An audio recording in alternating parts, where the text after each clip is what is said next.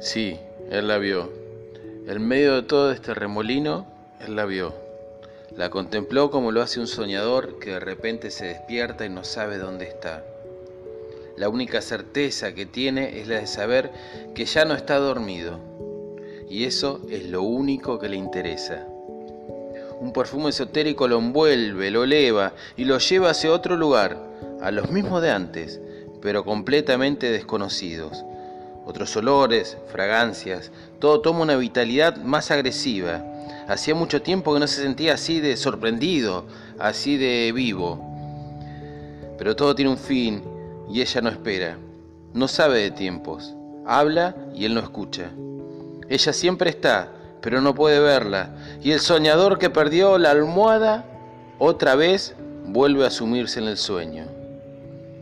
Hasta la próxima, dormilones.